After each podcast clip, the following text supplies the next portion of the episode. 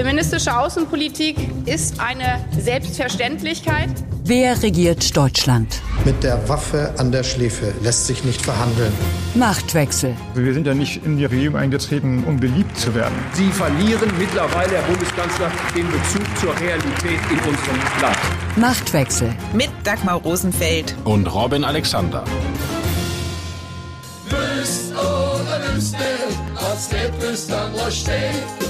Wüst oder wüst nicht, was geht wüst dann steht. Wüst oder wüst nett? Die K-Frage ist zurück in der Union. Und es war NRW-Ministerpräsident Henrik Wüst, der sie aufgemacht hat. In einem Interview angesprochen auf seine Ambitionen erklärte Wüst, Zitat, meine Aufgaben liegen aktuell in Nordrhein-Westfalen. Aktuell. Dieses eine Wort ließ das politische Berlin aufhorchen und auch die CDU. Um es mit Hermann Hesse zu sagen, es wird immer gleich ein wenig anders, wenn man es ausspricht. Hinzugefügt sei, und wann man es ausspricht.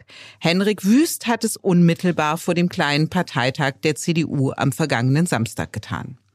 Auf dem ging es um die programmatische Ausrichtung der Christdemokraten. Doch statt über Inhalte wird nun über Personal geredet.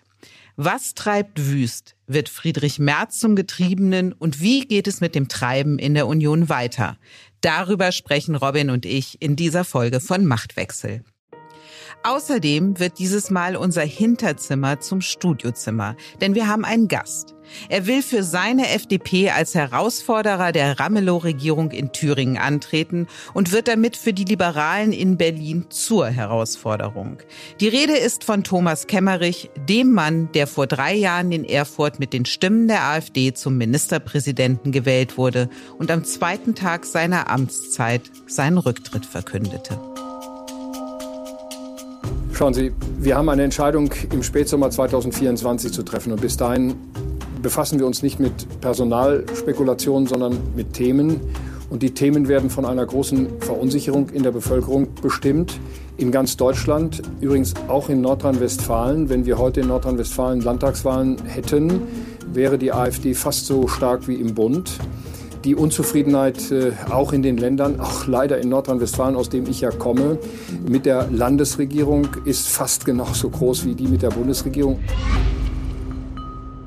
So Friedrich Merz am Sonntag im Gespräch mit den Kollegen von Berlin direkt.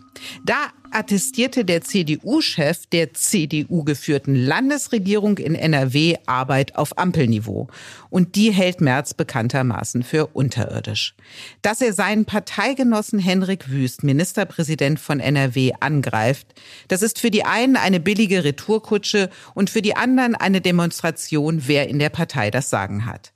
Der Hintergrund, Wüst hatte in einem Gastbeitrag für die FAZ eine Kursbestimmung für die CDU abgegeben. Darin heißt es, Zitat, es zahlt sich aus, dass große CDU-Persönlichkeiten wie Helmut Kohl und Angela Merkel es mit einer Politik von Modernität, Mitte und Ausgleich geschafft haben, die CDU stabil zu halten. Durchaus eine Provokation für Friedrich Merz. Robin, Warum hat das Merz nicht einfach an sich abperlen lassen? Schließlich hat er mit seiner Reaktion, die wir eben gehört haben, die Sache und am Ende auch Henrik Wüst erst richtig groß gemacht. Was Friedrich Merz am Sonntag gemacht hat im Fernsehen, in Berlin direkt beim ZDF, war das, was man im Fußball ein Revanche-Foul nennt. Und es geht ja die Theorie rum, dass er sich hat hinreißen lassen, dass er sozusagen aus dem Impuls raus das gemacht hat. Das stimmt nicht, sondern das ist so besprochen worden von ihm und seinen Mitarbeitern. Und die wollten ein Zeichen setzen an Hendrik Wüst, dass sie das nicht hinnehmen, weil sie empfunden haben, dass Wüst zuerst zugetreten hat, um es mal ganz hart zu sagen. Souverän ist das doch aber nicht als Parteivorsitzender so zu reagieren. Ja, das, da sind wir ja schon in die Bewertung gerutscht. Wenn man sich das erstmal vor Augen führt, die haben da ja etwas gehabt, einen kleinen Parteitag und eine Veranstaltung, wo sie ihr Programm, an dem sie gerade arbeiten, vorstellen. Also wenn man sozusagen sagt, man hat als Opposition relativ wenig Aufmerksamkeit in hektischen Zeiten, bei drei Regierungsparteien nochmal weniger, dann hat man so ein Wochenende, wo alle hingucken, hat sich auch vorbereitet, hat ja einen interessanten Aufschlag gemacht, wo Merz auch versucht hat, nach Mitte links auszugreifen. Also der Leitantrag war gemacht mit Karin Prien, also einer Frau, die früher nicht an seiner Seite stand. Da ging es um Familien. Auf diesem Konvent war mit Ralf Füchsen Grüner. Also Merz hat sozusagen versucht, in die Mitte, in die linke Mitte zu ziehen. Thema Kinder, auch eins, das ihm sicherlich nicht in der Wiege gelegen hat. Und man hat dann diesen Aufschlag organisiert und in diesen Aufschlag kommt dann Henrik Wüst und macht den kaputt. Und das muss man so hart sagen. Das war ja so geplant. Ja, also Freitag sitzen die im Adenauerhaus auf diesem Parteitag und Freitagmittag wird der FAZ-Gastbeitrag online gestellt und gleichzeitig eine große Bildgeschichte, dass die K-Frage auf ist und alle reden nur noch über Wüst, niemand redet mehr über März. Und du musst natürlich auch wissen, die haben am Abend vorher zusammengesessen. Solchen Parteitagen gehen ja Präsidiumssitzungen voraus und Vorstandssitzungen. Also Wüst hat den Abend mit März verbracht vorher und kein Ton gesagt. Ja, also das ist ein direkter Angriff gewesen und eigentlich ist das auch schon die Eröffnung des Ringens um die Kanzlerschaft, auch wenn Team Wüst jetzt wieder ein paar Wochen das Gegenteil erzählen will. Jetzt ist sozusagen klar, die beiden streiten um die Kanzlerschaft.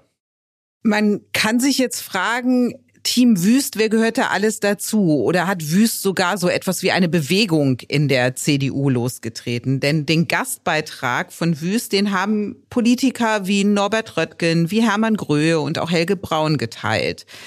Und Robin, du als jemand, der von CDU-Lern angerufen wird, wenn sie wissen wollen, was in ihrer Partei eigentlich los ist, ist das jetzt ein Sturm im Wasserglas oder bahnt sich da in der CDU sowas wie ein Richtungs- oder zumindest ein Habitusstreit an, also mehr Merkelismus in der CDU bewahren? Man muss, glaube ich, noch genauer hingucken. Also wie gesagt, die ganze Übung, die Merz da veranstalten wollte und die jetzt mehr oder weniger ins Wasser gefallen ist durch Henrik Wüst, war ein Versuch, mittiger zu werden, wenn du so willst, auch merkeliger zu werden.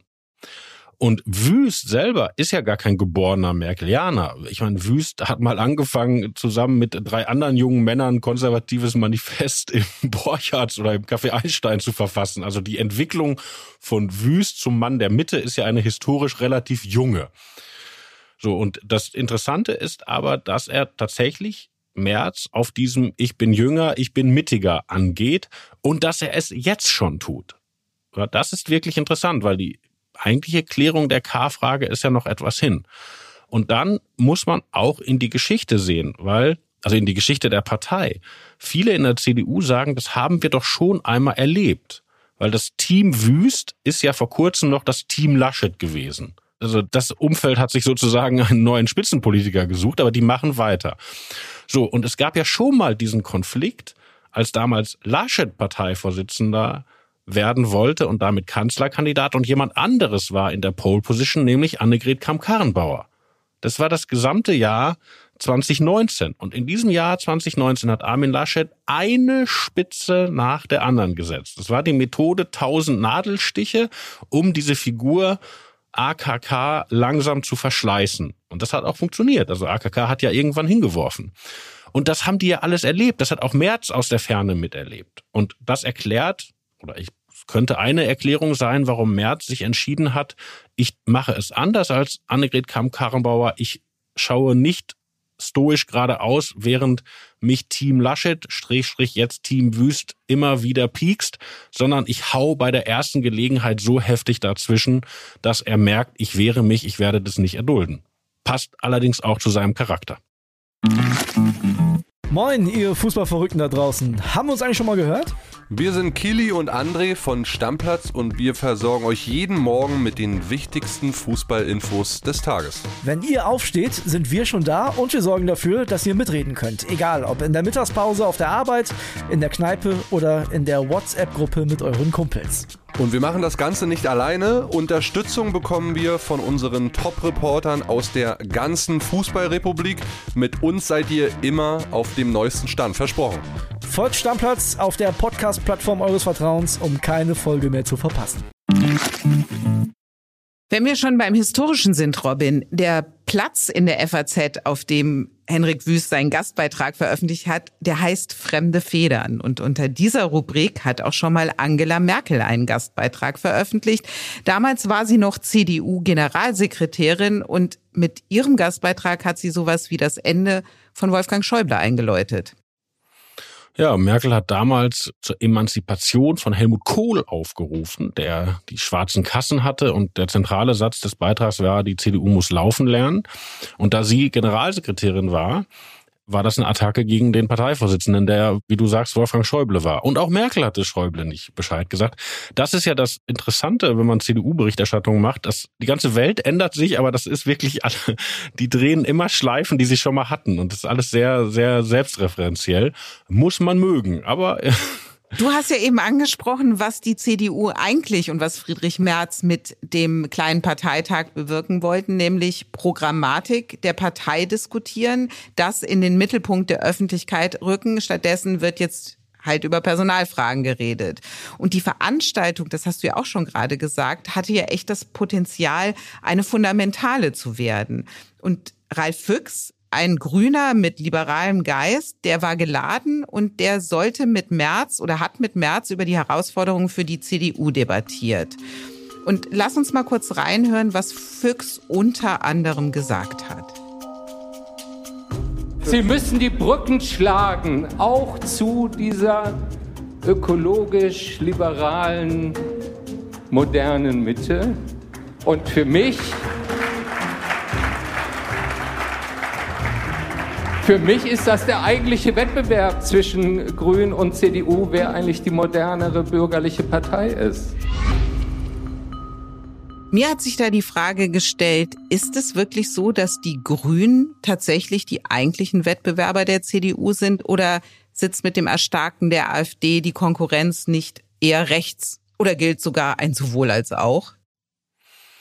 Ja, das ist ja das, das Problem der CDU, dass sie sozusagen auf unterschiedlichen Spielfeldern antreten müssen. Also in Baden-Württemberg haben sie den Ministerpräsidenten an die Grünen verloren. In NRW regieren sie mit den Grünen zusammen. In Hessen auch. Also das sind Länder, wo man sagen kann, da ist wirklich die Frage schwarz-grün oder grün-schwarz. So, im Osten gibt's die Grünen aber nur sporadisch. Und die große Gegnerpartei der CDU ist die AfD. Und das ist ja das strategische Dilemma, aus dem März auch nicht aussteigen kann. Ja, also, also März kann versuchen, gleichzeitig in Abgrenzung zu den Grünen zu gehen, aber gesprächsfähig zu bleiben. Deshalb ja lädt man ja so jemanden ein wie Füchs und lässt ihn da auf der eigenen Veranstaltung reden. Das ist ja, ist ja gar nicht gewöhnlich, ja. Also man kann das versuchen, aber er kann es natürlich nicht so radikal machen, wie es ein westdeutscher Ministerpräsident macht. Hendrik Wüst regiert mit den Grünen in NRW und sein AfD da ist zwar auch im Aufwind gerade, aber ein Randphänomen und ein Phänomen, das auch eher den Sozialdemokraten wehtut in NRW. Und aber als Bundesvorsitzender der CDU steht man halt in einer anderen Konstellation. Und kann das dazu führen, dass Friedrich Merz am Ende in seiner Partei nur Enttäuschte zurücklässt? Also die einen, die wirklich einen mittigen Kurs wollen, die hin Richtung Grün wollen, so wie die Grünen sich vor zwei Jahren unter Annalena Baerbock und Robert Habeck noch präsentiert haben. Und auf der anderen Seite diejenigen, die in Friedrich Merz die Wiederkehr der konservativen CDU sich erhofft haben. Und nun sitzen beide da und schauen, wie Merz die Quadratur des Kreises versucht? Naja, er bewegt sich in diesem Widerspruch, aber es kann ja auch nicht anders sein. Also das gibt ja schon so die Konstellation vor. Und wenn du dir anguckst, also ich meine, die haben da jetzt diesen Leitantrag, Kinderzukunftspaket, ist natürlich jetzt wieder krasse CDU-Sprache, aber was da drin steht, steht zum Beispiel, Alleinerziehende sollen einen besonderen Freibetrag bei der Steuer kriegen. Also, dass die CDU Familienpolitik für Alleinerziehende macht, ist ja jetzt auch nicht Konservatismus der 80er Jahre. Ja, und wie gesagt, Merz arbeitet mit Karin Prien zusammen für diesen Antrag und, und, und. Also er versucht ja in die Mitte zu ziehen. Und ein anderer müsste es auch versuchen, wenn er in dieser Konstellation bliebe. Ja. Und das Interessante ist eigentlich, was überrascht hat an dem Wüstvorstoß, ist die Härte, weil diese Kombination FAZ, fremde Federn plus Rheinische Post. Aktuell bin ich in NRW. Also das war eine Blutgrätsche, das war kein Rempler, das war eine Blutgrätsche zu dem Zeitpunkt. Also die Härte über. Und er hat ja noch einen draufgelegt, was die Härte angeht. Er hat nämlich gefordert, dass die Landesverbände eine Mitsprache bei der Kanzlerkandidatenfrage haben und hat da auch gleich noch Unterstützung zum Beispiel aus Rheinland-Pfalz für bekommen. Also da hat er noch was losgetreten. Ja, also es war kein überhartes Tackling, sondern es war eine Blutgrätsche und es war eine frühe Blutgrätsche. Also der Zeitpunkt und Härte überraschen, haben auch Friedrich Merz überrascht, der ja bis Sonntag gebraucht hat, bis er reagiert konnte und dann äh, zurückgetreten hat. Und das Interessante ist, wie die beiden jetzt weitermachen. Also wie die sich das vorstellen. Weil du hast ja auch noch einen dritten, Markus Söder, der aus München sich das anguckt der in dieser Woche Angela Merkel einen Orden verliehen hat. Henrik Wüste hat das ja auch getan. Ne? Ja, also die, die Merkel ertrinkt mittlerweile in Orden. Ja, das, das Interessante bei Wüst an diesem Wochenende war, er postuliert einen Kurs der Mitte, Klammer auf, unausgesprochen, ich bin Mitte, März ist es nicht, und stellt sich in die Tradition gleichzeitig von Helmut Kohl und Angela Merkel. Was, was ja gar keine unanspruchsvolle Übung ist, weil bis vor kurzem galt das ja immer noch als Gegensatz, ja. Und, und jetzt kann man in einem Atemzug sagen, Helmut Kohl und Angela Merkel haben die CDU immer in der Mitte gehalten, so wie ich es tun will. So, der Mantel der Geschichte überdeckt jegliche Differenz, lieber Robin. Ja, und wenn man sich das jetzt noch vorstellt, das veranstalten die in dieser CDU parallel zu einer Ampelregierung, die ja wirklich in den Seilen hängt. Ja, also die ihr Heizungsgesetz gerade mit letzter Kraft über die Ziellinie wuppt haben wir ja alles hier besprochen, rauf und runter, außenpolitische Strategie und, und, und. Also diese Ampel, die, man findet ja auch keinen Ampelpolitiker, der sagt, es läuft gut. Also in diese Performance der Regierung als größte Oppositionspartei die maximale Selbstbeschäftigung zu setzen, das muss man auch erstmal bringen. Ja, also man kann so mit Blick auf das vergangene Wochenende sagen, da ist so ziemlich alles in die Hose gegangen, was in die Hose gehen konnte. Und anstatt, dass die Öffentlichkeit jetzt über solche Debatten wie mit Ralf Füchs spricht und darüber, was die CDU inhaltlich bewirken will, reden alle über Claudia Pechstein und das, was sie auf dem kleinen Parteitag gesagt hat. Claudia Pechstein, Eisschnellläuferin, Polizeimeisterin der Bundespolizei und auch CDU-Bundestagskandidatin bei der Wahl 2021. 2021 erfolglose Bundestagskandidatin, muss man sagen. Robin, wir hören jetzt mal ein paar Ausschnitte aus dem, was Claudia Pechstein erzählt hat. Allein die öffentlichen rechtlichen Verkehrsmittel zu nutzen zu können, ohne ängstliche Blicke nach links und rechts werfen zu müssen, gehört zum Beispiel äh, gehört zu den Alltagsproblemen, die viele, besonders ältere Menschen und auch Frauen belasten. Aber wenn Menschen zu uns kommen und Asyl beantragen und ein Richter nach Prüfung aller Fakten zu dem Schluss kommt, dass der Antragsteller kein Recht hat, hier zu leben, dann versteht niemand, dass solche Menschen einfach hierbleiben dürfen. Gerade wegen aller Probleme um sie herum, die Kinder hierzulande wollen nicht nur einen guten Job, eine heile Familie, eine, eine traditionelle Familie, sie wollen Mama und Papa.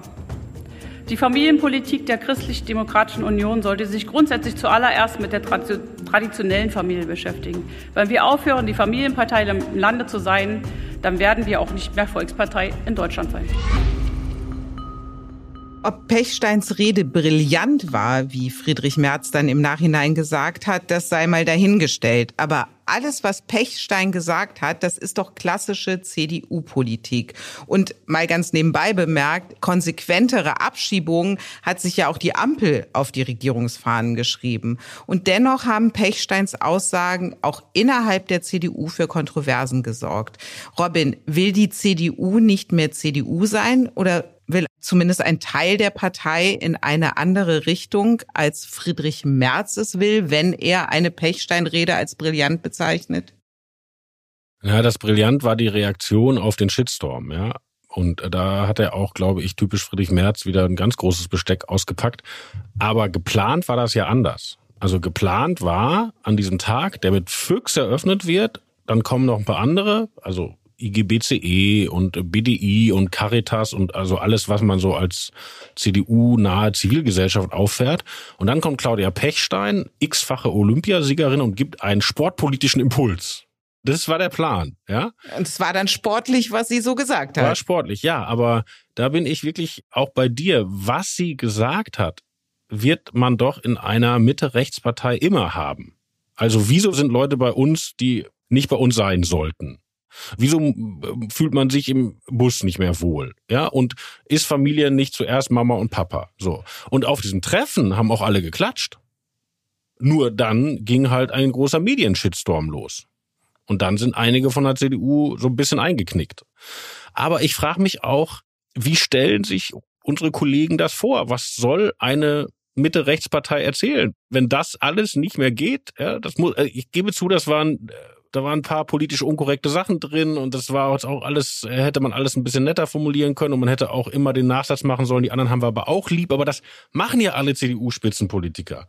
Und wenn man jetzt mal eine hat, die zwar mal für ein Bundestagsmandat sich beworben hat, aber vor allen Dingen halt Sportlerin ist, die ein bisschen anders spricht. Also wenn man das nicht mehr in der CDU haben will, ich weiß nicht, das gehört, glaube ich, schon dazu. Und das ist diese große, große, diesen Spagat, den die schaffen müssen. Ja, also die haben halt den linken intellektuellen Grünen, mit dem sie im Gespräch sind und mit denen sie bald eine Regierung machen müssen, aber die haben natürlich auch die ostdeutsche Leistungssportlerin, die sehr klassisch tickt. So, und das ist aber beides das Publikum. Und das ist beides die Klientel. Und da liegt genau die Schwierigkeit. Im Hinterzimmer. Vor drei Wochen haben wir in Machtwechsel über das Erstarken der AfD gesprochen und dabei auch über die Situation in Thüringen geredet, wo die Partei in den Umfragen stärkste Kraft ist. Das Gespräch kam dabei auch auf Thomas Kemmerich, Vorstandsvorsitzender einer Friseurkette, FDP-Landtagsabgeordneter und politischer Sündenfall der bürgerlichen Parteien. Kemmerich wurde im Februar 2020 mit den Stimmen der AfD zum Ministerpräsidenten gewählt und nahm die Wahl an. Damit brachte er seine Bundespartei und auch die Bundes-CDU in schwerste Bedrängnis. Am zweiten Tag seiner Amtszeit gab Kemmerich dann seinen Rücktritt bekannt. Jetzt will er es nochmal wissen und als Spitzenkandidat der FDP antreten. Für diesen Fall hat die Parteizentrale in Berlin angekündigt, den Landtagswahlkampf nicht zu unterstützen. Nachdem unsere Folge Machtwechsel veröffentlicht war, hat sich Thomas Kemmerich bei uns gemeldet. Er fühle sich unverstanden und wollte seine Position erklären. Also haben wir ihn eingeladen. So, guten Tag. Wir haben einen besonderen Gast und bei diesem Gast ist die Anrede eigentlich schon schwierig. Formal müssten wir ihn mit Herr Ministerpräsident ansprechen, denn er hatte dieses Amt in Thüringen inne, allerdings nur zwei Tage. Also, wie sprechen wir Sie an? Also mir reicht vollkommen Thomas Kemmerich. Ich leg Wert auf meinen zweiten Vornamen, weil es der Vorname meines Vaters ist. Aber auf die anderen Titel lege ich wenig Wert. Und trotzdem, es waren immerhin vier Wochen, wenn dann auch die größte Zeit geschäftsführend. Und nach drei Tagen habe ich den Rücktritt erklären müssen. Es heißt, wir haben Sie noch nicht gesehen, auf Ihrer Visitenkarte steht Ministerpräsident AD? Ich habe ist das ein böses solche, Berliner Gerücht? Ich habe das gelesen, dieses Gerücht, aber eine solche Visitenkarte hat nie existiert. Gut. Wie, die Kollegen von der Taz haben sich eine Visitenkarte ausgedacht? Ausgedacht, vielleicht gemalt, ich weiß es nicht. Auf jeden Fall hat es sowas nie gegeben. Hey, gut, dass wir nachgefragt ja, haben. Dafür ist Thomas Kemmerich hier. Wir hatten vor drei Wochen hier im Podcast gemacht, über die FDP gesprochen, speziell über Thüringen. Und danach haben sie mich kontaktiert und haben gesagt, wir sollten mal reden. Haben wir aus Ihrer Sicht was falsch berichtet in dem Podcast? Ja, nicht unbedingt falsch berichtet, sondern ich halte viel davon, dass man miteinander und nicht übereinander redet. Und nicht jeder aus der Ferne kann wirklich beurteilen, wie die Situation wirklich in Thüringen ist. Und da ist mir ein Anliegen. Was hat Sie denn gestört an dem, was wir über Thüringen und Sie berichtet haben? Ja, gar nicht über mich, sondern über die Situation und den Umgang mit der Situation, dass wir gerade 30 Prozent Zustimmungsquote, 28, 30 Prozent Zustimmungsquote zur, zu dieser blauen Partei haben. Und das ist zu einfach dargestellt, als ob das alles Verrückte und Entrückte sind. Also die blaue Partei ist die AfD. Ist die AfD, klar. Ja. Wie sollten wir darüber sprechen? Was wäre richtig aus Ihrer Perspektive? Mir geht es darum, tatsächlich auf die Leute zu schauen, die zurzeit sagen bei den Umfragen, ich würde nächsten Sonntag AfD wählen. Und das ist eine sehr mannigfaltige Betrachtung. Da sind sicherlich zehn Prozent Hardcore Fans zusprechende darunter, aber die restlichen 18 bis 20 Prozent, die treffe ich fast täglich. Die treffe ich im Supermarkt, die treffe ich beim Fußballspielen meines Sohnes, die treffe ich bei einer Benefizgala für XY, also bei vielerlei Dingen. Und das ist jetzt eine mitten in der Gesellschaft stehende Gruppe, die einfach die Nase voll hat von der, wie sie Politik zurzeit wahrnehmen. Und wir suchen ja alle einen händeringenden Weg, das nicht so zuzulassen ich sage nochmal ausdrücklich, ich werde mit keinem Funktionär, nicht mit dieser Organisation der AfD zusammenarbeiten, aber ich werde weiterhin mir erlauben, mit diesen Menschen zu sprechen, insbesondere aber die Themen anzusprechen, die die zurzeit bewegen, eben nicht in der bürgerlichen Mitte der Gesellschaft zu wählen. Ich will die überzeugen, natürlich am besten FDP zu wählen bei der nächsten Landtagswahl. Sie sagen, Sie wollen mit denen nicht zusammenarbeiten. Von Ihnen gibt es aber das Zitat, wir brauchen politisch gute Ideen aus der Mitte und wenn die dann eine Mehrheit finden, trotz oder mit der AfD, dann ist die Mehrheit halt da. Das haben Sie im März gesagt. Das heißt ja, dass Sie durchaus mit der AfD zusammenarbeiten, wenn es darum geht, Mehrheiten zu bekommen. Nein, das Problem ist, was wir zurzeit ja betrachten, ist, dass wenn wir eine politische Vorstellung aufrufen im Thüringer Parlament oder an anderer Stelle, dass die AfD mit ihrer Zustimmung oder dem Signal der Zustimmung diese ganzen Ideen zertreten kann. Das passiert den Linken übrigens auch im, im Thüringer Parlament, also der Minderheitskoalition aus Linkspartei, SPD und Grünen. Da ist das dann nicht so schlimm, aber wenn wir über die banale Frage eines Spielhallengesetzes reden und die Organisation in einer Stadt, wie viel Entfernung und andere Dinge, dann ist es eine völlig neutrale Aufgabe, die sich uns als Parlamentarier stellt. Und ich kann mir dieses Vorhaben dann nicht durch die Zustimmung der AfD kaputt machen lassen. Wir suchen nicht die Abstimmung. Es gibt keine Vorabsprachen. Es gibt den Antrag der Freien Demokraten, der verrückteste war mal, Nachtzielsichtgeräte in Thüringen zuzulassen zur Bekämpfung der afrikanischen Schweinepest. Am Ende haben das alle für gut befunden, auch die Vertreter der linken Parteien. Und die Mehrheitsverhältnisse waren dann wie folgt. Vier Ja-Stimmen aus den Reihen der Freien Demokraten und ich glaube 82 Enthaltungen. Aber wenn die AfD dann zugestimmt hätten, was soll ich dann machen? Sagen, ist eine schlechte Idee, Jäger mit Nachtzielgerichten auszustatten? Aber eigentlich ist es doch ganz einfach. Wenn es eine Mehrheit gibt jenseits der AfD, ist es völlig egal, wie die AfD sich verhält. Nur wenn die AfD für die Mehrheiten entscheidend ist, dann sagen die Parteien der Mitte, das machen wir nicht. Das ist die Sichtweise, die Sie bei Podcast ja so vertreten hatten. Das führt aber dazu, dass natürlich die Parteien des, ich sage jetzt mal vereinfacht, linken Spektrums permanent sagen können, und das kommt auch vor, entweder ändert ihr eure politische Auffassung in der Art und Weise, dass sie für uns zustimmungsfähig wird, oder gar nicht.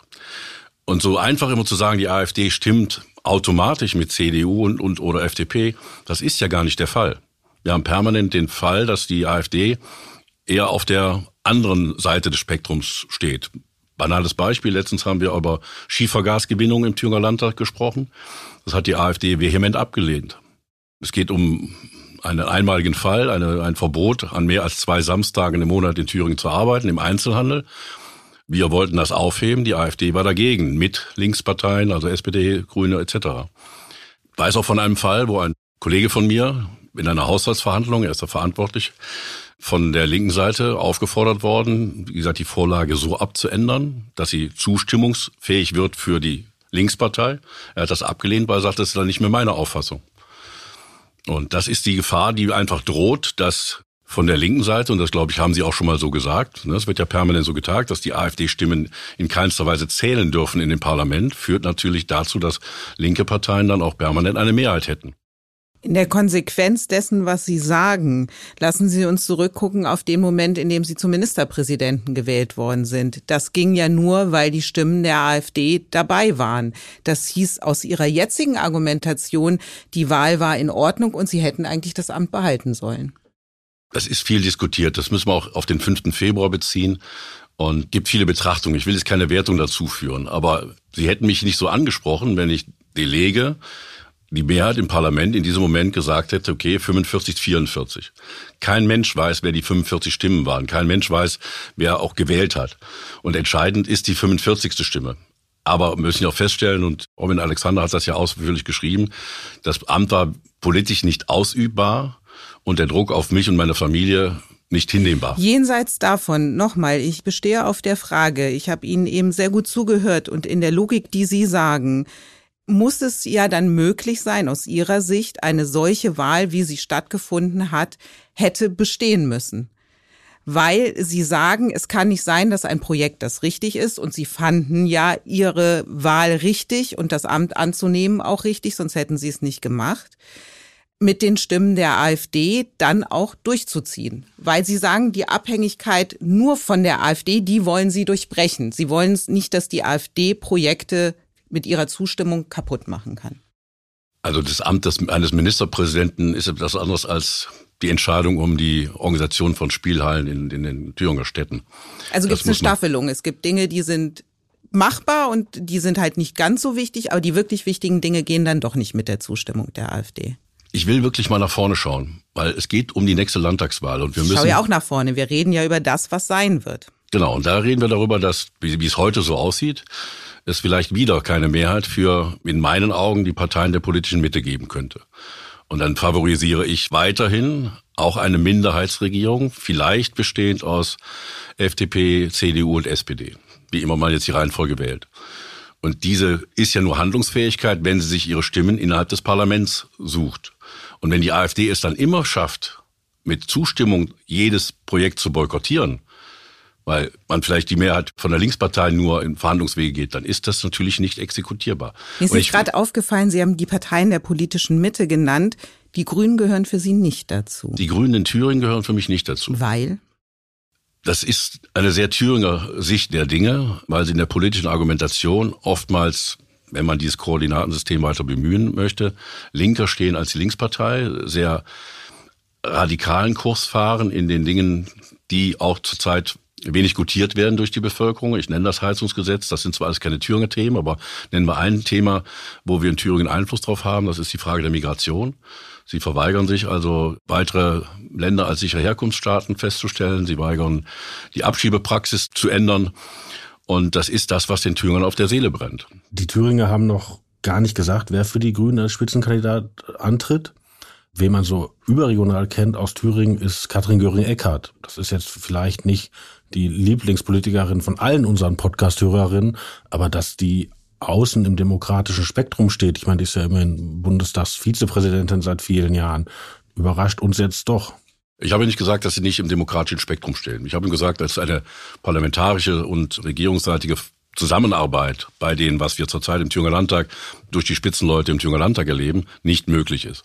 Man erinnert sich, die haben vor wenigen Wochen die damaligen zwei Minister. Eine Ministerin ist zurückgetreten, hat jetzt einen Anschlussjob in Berlin gefunden, haben ihren damaligen Justizminister zum Rücktritt gezwungen. So ist jedenfalls die Darstellung und auch unwidersprochen. Und jetzt ist ein ehemaliger Schauspieler, unser Umweltminister und eine Sachbearbeiterin aus dem Polizeidienst, auch unsere Justizministerin und keine Volljuristin. Und Sie als Friseur wären Ministerpräsident gewesen. ich kann alles nur nicht Haare schneiden, Frau Rosenfeld. Ich habe mal Jura studiert und auch ein Examen dort geschrieben. Also insofern geht das etwas fehl am Thema vorbei. Aber nur damit die Hörer das verstehen. Sie sagen keine Brandmauer zur AfD. In Sachfragen kann man auch eine Mehrheit von denen holen. Nein. Gleichzeitig aber keine Zusammenarbeit mit den Grünen. Nein, es geht nicht darum. Die Brandmauer steht. Nochmal, es geht ja darum zu sagen, gehe ich auf Vertreter der von mir gesagten Parteien zu, insbesondere auf die AfD. Das ist ja das, das Thema, wo wir uns dran ran. Nee, die Brandmauer definiert ihre Partei anders. Die FDP hat einen Bundesvorstandsbeschluss aus dem Februar 2020 und der wird bezeichnet Brandmauer gegen die AfD und darin heißt es, die Partei lehne es auf allen Ebenen ab, mit der AfD zusammenzuarbeiten oder eine Abhängigkeit von der AfD in Kauf zu nehmen. Das kann ich so bestätigen. Sie haben aber ja eine Abhängigkeit von der AfD, nehmen Sie ja in Kauf, wenn Sie Projekte umsetzen wollen, für die Sie die Stimmen der AfD brauchen. Nein, das habe ich nicht gesagt. Ich möchte nur nicht mich genau in die Abhängigkeit begeben, dass Sie durch Zustimmung diese Projekte zerschießen. Wenn das Projekt keine Mehrheit bekommt, dann bekommt es keine Mehrheit. Dann ist das im Parlament so. Wir werden nicht drum ringen, Stimmen von der AfD in irgendeiner Form zu bekommen. Sie wollen ja bei der nächsten Landtagswahl, die 2024 ist, als Spitzenkandidat antreten. Gleichzeitig gibt es einen Beschluss der Bundes-FDP, dass, wenn Sie noch einmal antreten, die Bundes-FDP Sie nicht unterstützt. Also weder finanziell noch mit einer Kampagnenhilfe, noch dass da Christian Lindner oder sonst wer auftritt. Wäre das nicht eine ziemlich einmalige Situation, so ein Wahlkampf? Glaube, so sind die Wahlkämpfe in den Jahren vor dieser sogenannten Solidarlösung und der gemeinschaftlichen Kampagne oftmals gelaufen. Also es ist Entscheidung der Thüringer Freien Demokraten, wen sie am Ende zum Spitzenkandidaten küren. Das ist uns alles bekannt. Und ich habe bis jetzt meine Bereitschaft erklärt, wie die Partei dann entscheiden wird. Das sehen wir zum späteren Zeitpunkt. Wir werden in Thüringen für Thüringen kämpfen mit den Leuten, die uns vor Ort unterstützen. Und Sie sehen mich auch optimistisch, dass wir da einen guten Abschluss erreichen können. Glauben Sie, dass die Bundes-FDP, wenn sie das durchziehen, bei ihrer harten Linie bleibt? Darüber will ich nicht spekulieren. Das würden wir auch nicht hier öffentlich machen. Das machen wir im kleinen Kreis und besprechen das mit denen, die die Entscheidung zu treffen haben. Im Juli vergangenen Jahres hatten Sie einen Landesparteitag und auf der Einladung war die Rede eines prominenten Bundespolitikers angekündigt, nämlich des FDP-Generalsekretärs Bijan Jir Sarai. Doch er sprach nie. Was war da passiert? Er hat kurzfristig wegen einem anderen Termin absagen müssen. Also ich habe ihn heute Morgen angerufen und er hat gesagt, er habe niemals erwogen, auf Ihrem Landesparteitag zu sprechen.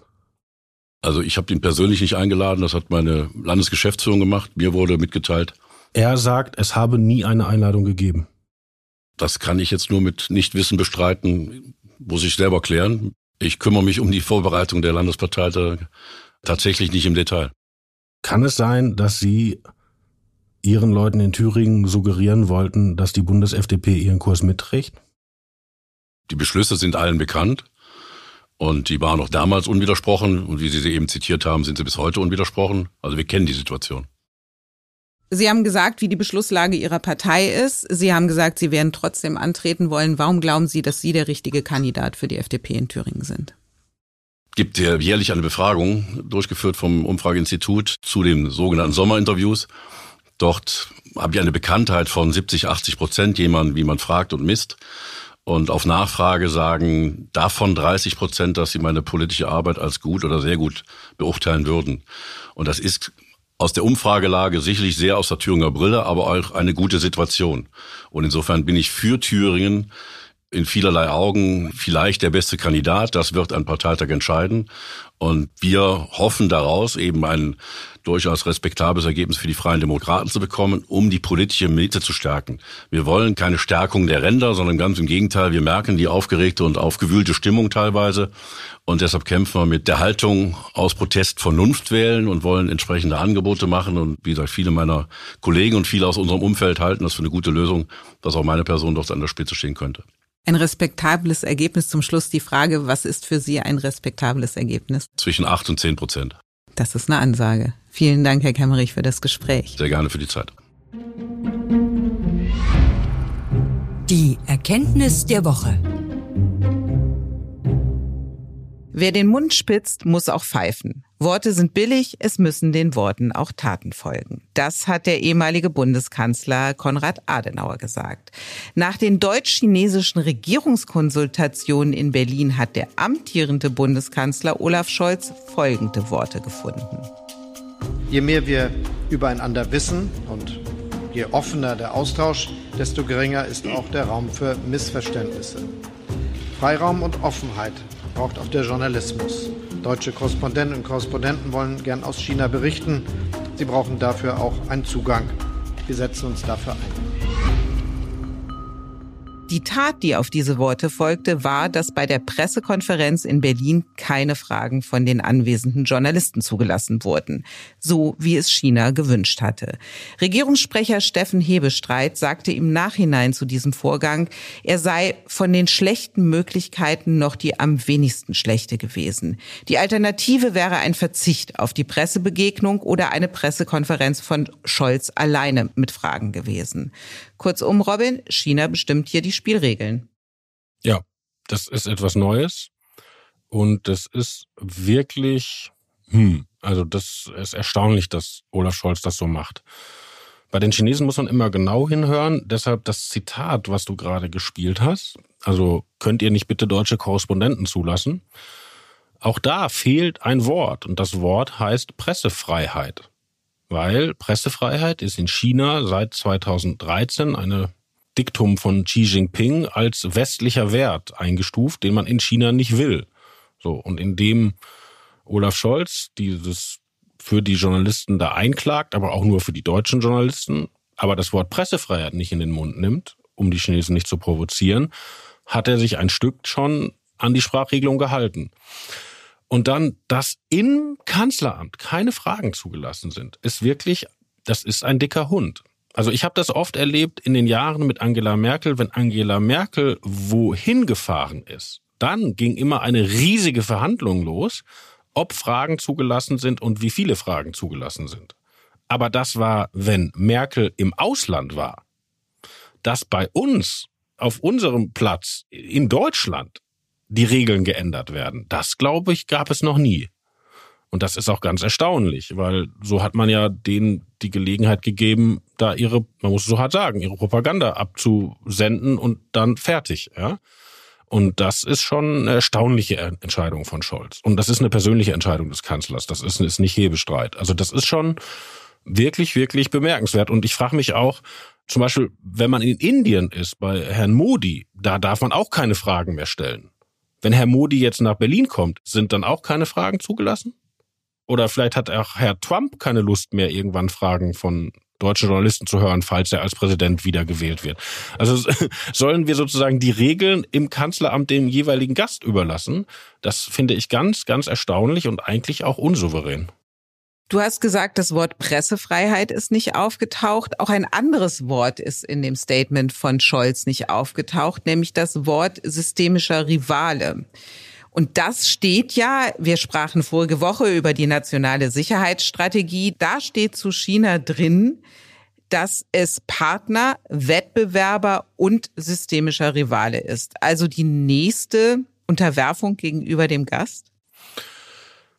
Erstaunlich ist doch, dass man an dem Format überhaupt festgehalten hat. Also Regierungskonsultation heißt ja, es kommt nicht nur der Außenminister oder der Ministerpräsident, sondern es kommen ganz viele, also auch ein Justizminister, ein Arbeitsminister, so und die treffen alle ihre Counterparts und bearbeiten gemeinsame Projekte. Also das macht Deutschland sonst mit sehr befreundeten Ländern wie zum Beispiel Israel oder den Niederlanden. Ja? Und Frau Merkel hat das erfunden für China und das hat unter Corona geruht und das jetzt wieder aufzunehmen, ist ein Zeichen eben, dass sich das auch die Chinesen so vorstellen, zwar aus unterschiedlichen Systemen kommt, aber alle Detailfragen schön gemeinsam bearbeitet. Und wenn man sich anguckt, wer da gekommen ist, da waren ja gar keine Außenpolitiker dabei. Also der Außenminister blieb in Peking.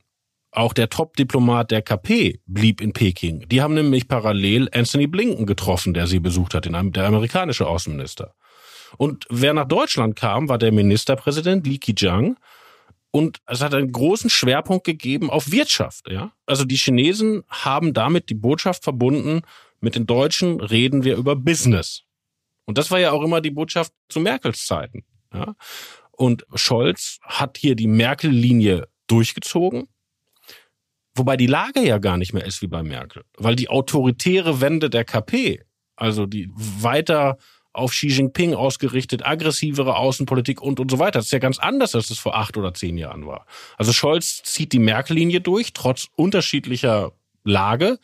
Und was ist eigentlich mit Frau Baerbock? Wo ist denn die Außenministerin? Wo ist denn die wertegeleitete Außenpolitik, von der immer gesprochen wird von Frau Baerbock? Wo ist das denn? Das hat doch alles gar nicht stattgefunden. Im Koalitionsvertrag der Ampel steht noch, dass dieses Format der deutsch-chinesischen Regierungskonsultation europäisiert werden soll. Ja, das hatte ich damals auch nicht verstanden, was sie damit meinen. Aber dann hätte man doch jetzt Bündnispartner dazu nehmen müssen. Oder jemand aus der EU-Kommission. Wo waren die denn? Es war doch alles wie immer. Also Scholz hat das beinhart durchgezogen. Ja, und welche Rolle Frau Baerbock dabei gespielt hat, das wissen wir nicht. Was wir wissen, lieber Robin, ist, dass es nächste Woche eine neue Folge Machtwechsel geben wird. Was wir auch wissen, ist, dass es bei Welt einen neuen Podcast gibt, der heißt Das denkt Deutschland, der Podcast über Meinung und Medien. Und dort sprechen Thorsten Tierhoff, der Geschäftsführer des Meinungsforschungsinstitutes Forsa und unser Weltchefredakteur Ulf Poschert miteinander über das, was Deutschland bewegt. Und was wir auch noch wissen, lieber Robin, ist, dass du wie immer das letzte Wort hast. Auf Wiederhören.